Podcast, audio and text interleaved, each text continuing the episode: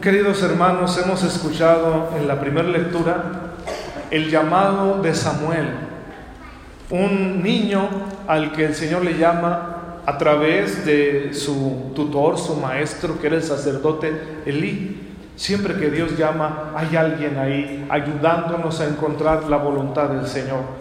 Y qué hermosa es la palabra de Dios que cuando es escuchada, como la escuchó Samuel, nos abre un panorama nuevo para crecer y nos da una misión a realizar que le da sentido a nuestra vida, como sucedió con Samuel, que quedó constituido profeta de Dios y todo lo que el Señor le decía se cumplía. Una gran vocación. Hermanos, sí, la palabra es hermosa y Dios nos sigue llamando a través de su palabra.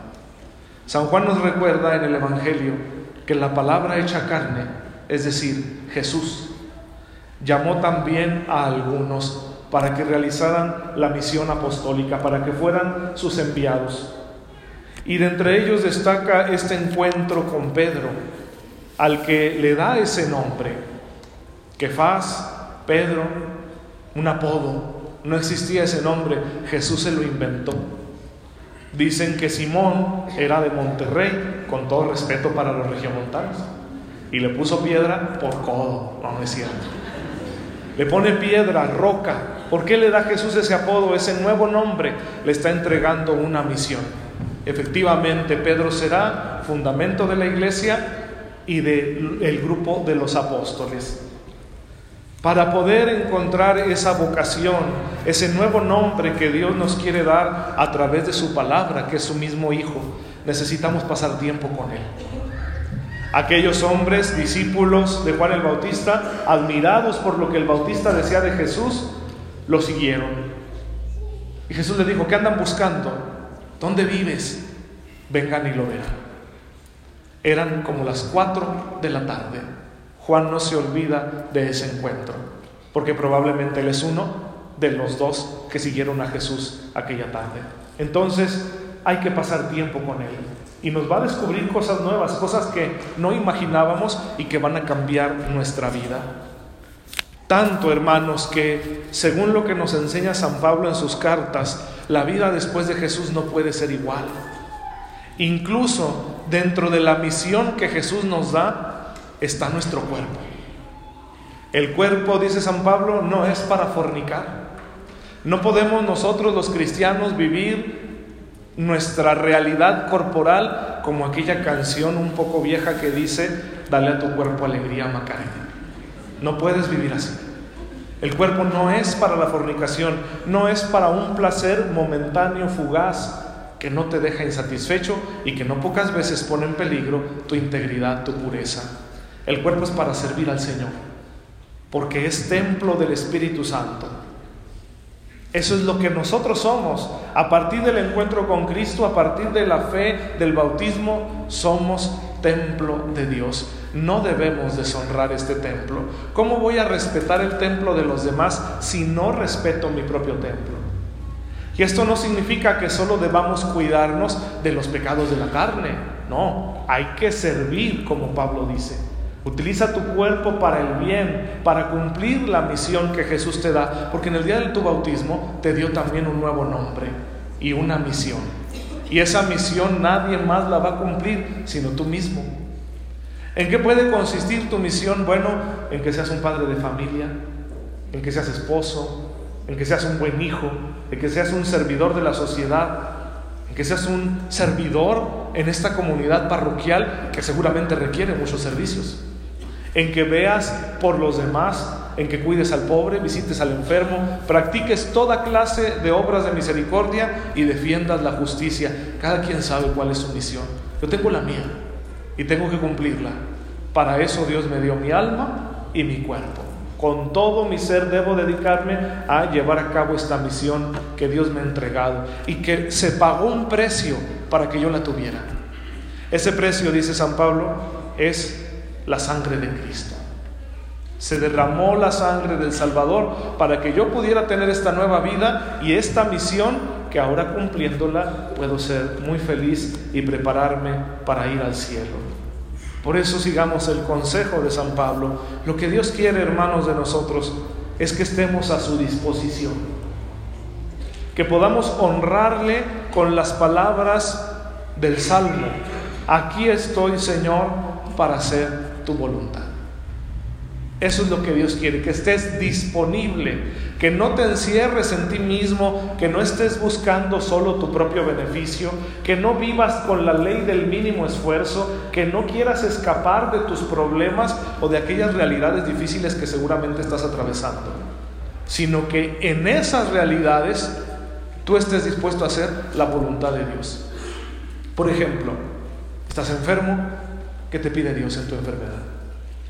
Estás pasando un problema económico que te pide Dios con esa carencia.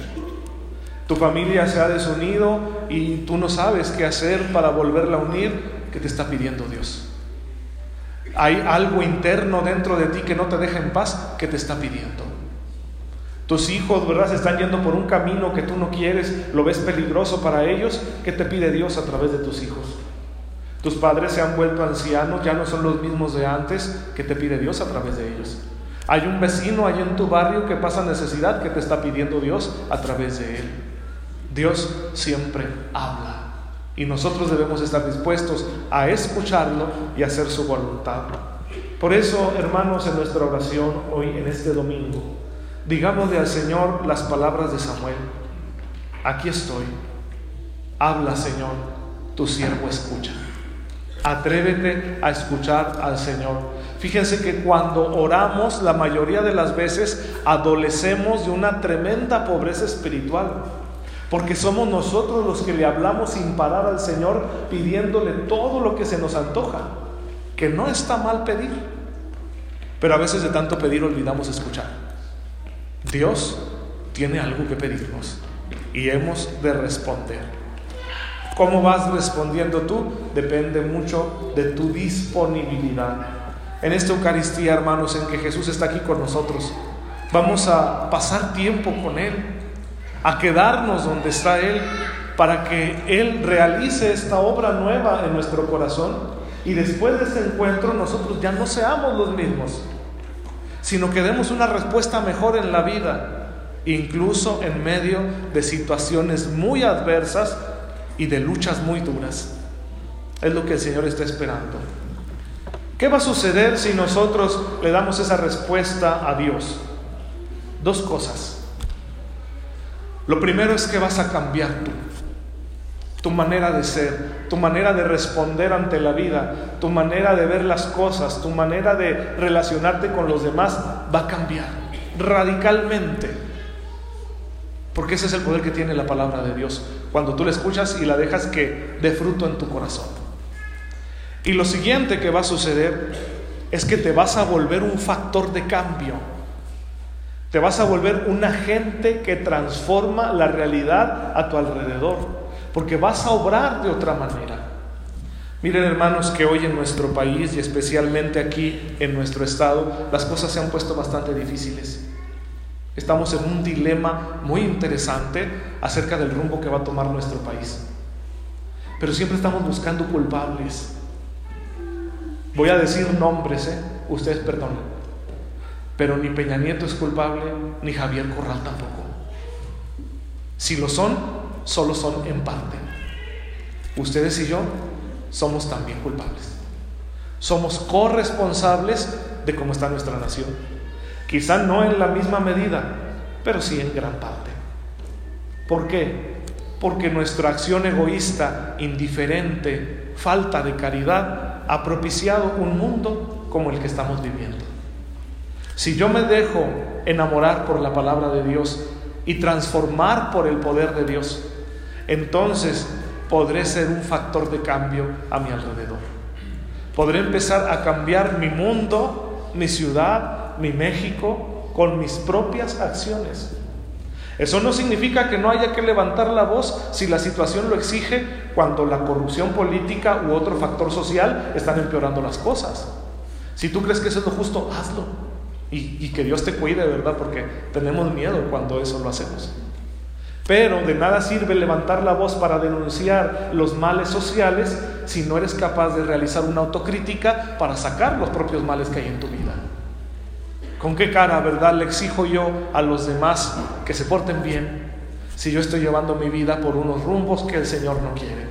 Por eso debemos realizar una profunda conversión siguiendo los criterios que nos da la palabra de Dios, para convertirnos en seguidores de Jesús, de forma que en todos nuestros caminos estemos haciendo su voluntad. Sígueme, es lo que Jesús nos dice hoy. Ven conmigo, hazte parte de mi vida, de un proyecto nuevo que yo tengo para cambiar todas las cosas. Si sigues a Jesús, serás feliz porque gozarás de su presencia amorosa todos los días y lo cual va a consolar tu corazón en las horas difíciles. Y después, después cuando nos llegue la muerte, seremos juzgados en el amor y llevados al reino de los cielos, donde por fin nuestra felicidad va a ser perfecta. Eso es lo que Cristo tiene para ofrecernos. Dichosos los que puedan tomarlo, hacerlo suyo y compartirlo con los demás. Yo les aseguro que no se arrepentirán. Amén. Les invito hermanos a que puestos de pie confesemos juntos nuestra fe diciendo,